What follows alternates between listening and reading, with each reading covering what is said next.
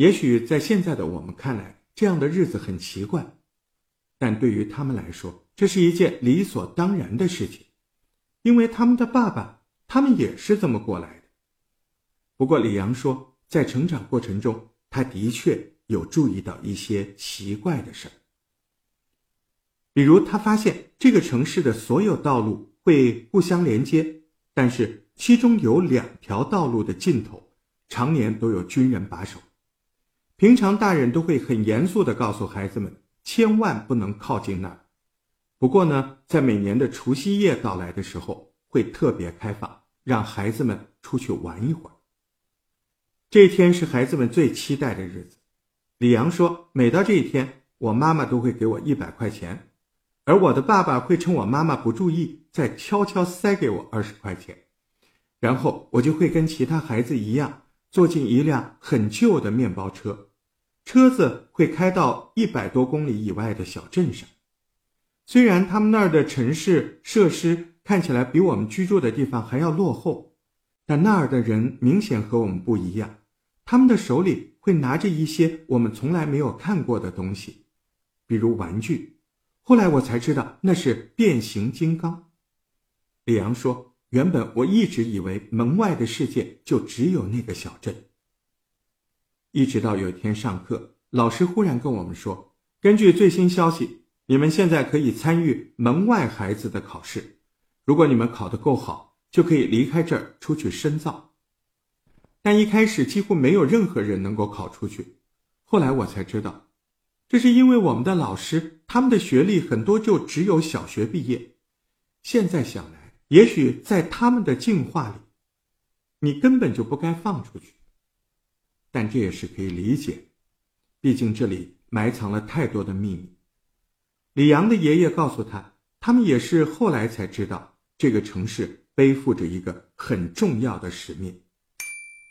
自从日本原子弹爆炸以后，全世界才了解了原子弹的厉害，当然也包含了我们的中国。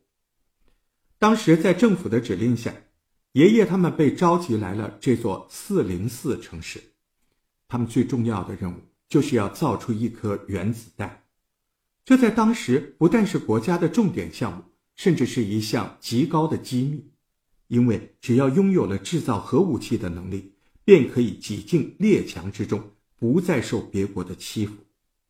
这在一些已经拥有核武器的国家眼中，自然是不会被允许的。所以，为了要让计划顺利实施，四零四城市务必要做到绝对保密。不但不能与外界联络，而外界也不能知道他们的存在。当时，咱们中国政府以举国之力排除了一切困难，建造了最高端的实验室，甚至还在四零四城市的下面建造了一座地堡，它可以抵御任何核武器的威胁。一九六四年，四零四城市在袁三刀的带领下。终于制造出了中国第一颗原子弹氢弹，并于同年爆炸成功。这位四零四的大功臣本名袁公朴，专攻于机械加工原子弹中的核心零件。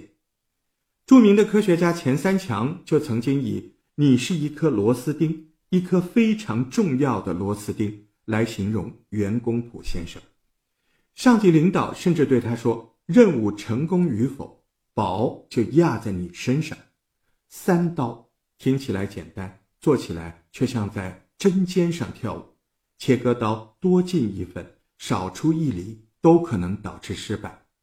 甚至对每次车削的釉成分的削片都有严格的标准，容不得一点闪失。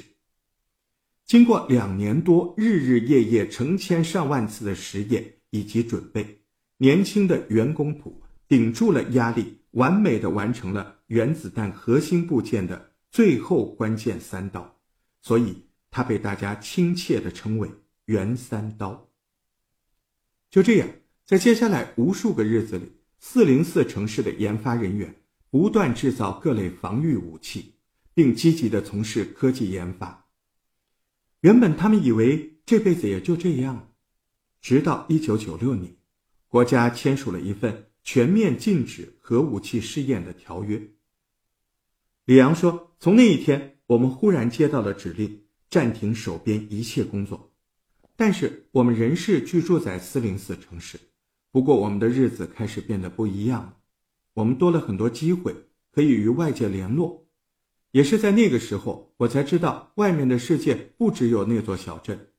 我开始了解，这个世界很大，而我错过了很多认识世界的机会。我得加紧读书，因为唯有如此，我才可以出去看看。二零零三年，李阳终于如愿以偿地考上了四川大学计算机科学系，正式离开了生活十九年的城市，而李阳的父母。还是选择继续居住在那儿，因为四零四对他们来说，那里终究是生活一辈子的家。但是时间到了二零零五年一天夜里，四零四城市忽然毫无预警的塌陷了。由于地堡掏空了大量城市基座，现在地层严重下陷，有些大楼开始倾斜。最后，在上级领导的评估下，中央拨款迁移。政府为每位家庭指派了一辆军用卡车，他们只需要将行李打包好，军人们就会帮他们搬到新的住所。就这样，每天约有六十部军用卡车协助搬家，一连搬了六个多月。过程中还一度造成美国军方的恐慌，他们以为中国在策划大规模的军事活动，其实只是四零四的城市居民在搬家而已。最后，在政府的帮助下，四零四城市的人全部搬到了数百公里以外的嘉峪关市。现在，四零四城市依旧坐落在漫无边际的沙漠上。